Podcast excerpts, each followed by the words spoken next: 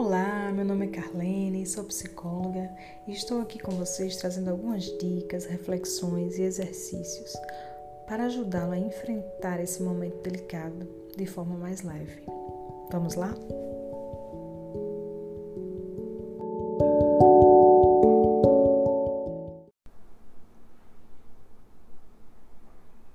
Inicio esse podcast com uma pergunta para você.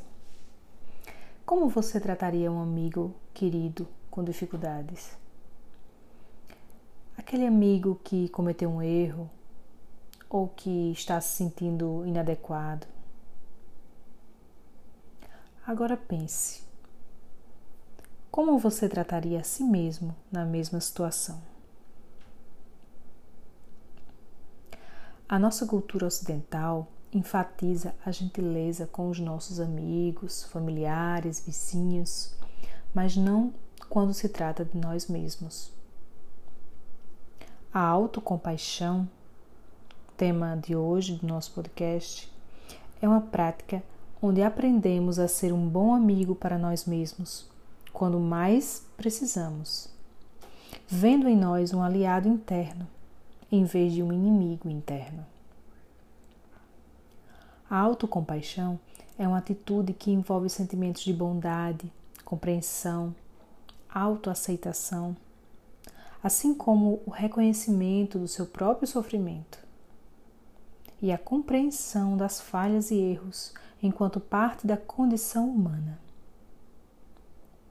Uma definição mais completa envolve três elementos que mobilizamos quando estamos sofrendo a autobondade, a humanidade compartilhada e o mindfulness.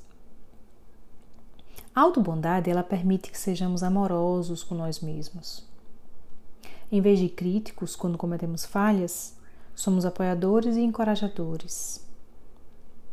Se circunstâncias são desafiadoras e parecem muito difíceis de suportar, como a que estamos vivendo agora, durante a pandemia, por exemplo, nós nos acalmamos e nos confortamos, ao invés de negar o que sentimos.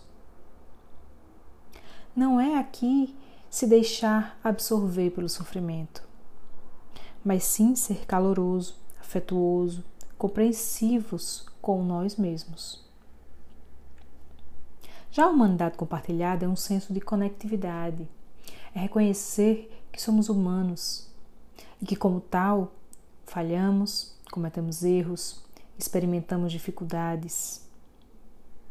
Percebendo que as dificuldades e o sofrimento são parte da experiência humana, é, isso nos conduz a sentimentos de ligação e de conexão com os outros.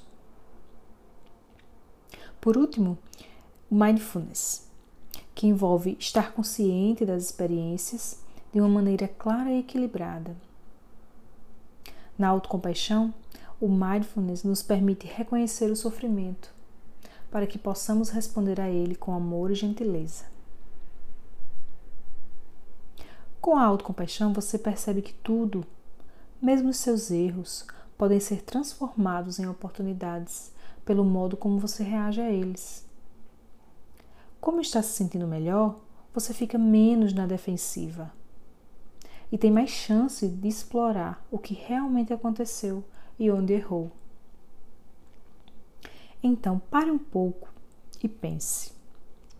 Você consegue reconhecer quando está sofrendo? Consegue aceitar?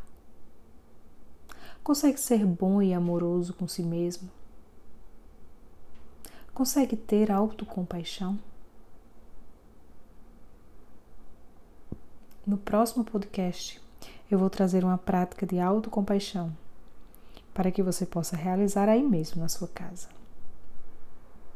Por hoje é isso. Se gostou, compartilhe com os amigos, segue o nosso canal. Um grande abraço.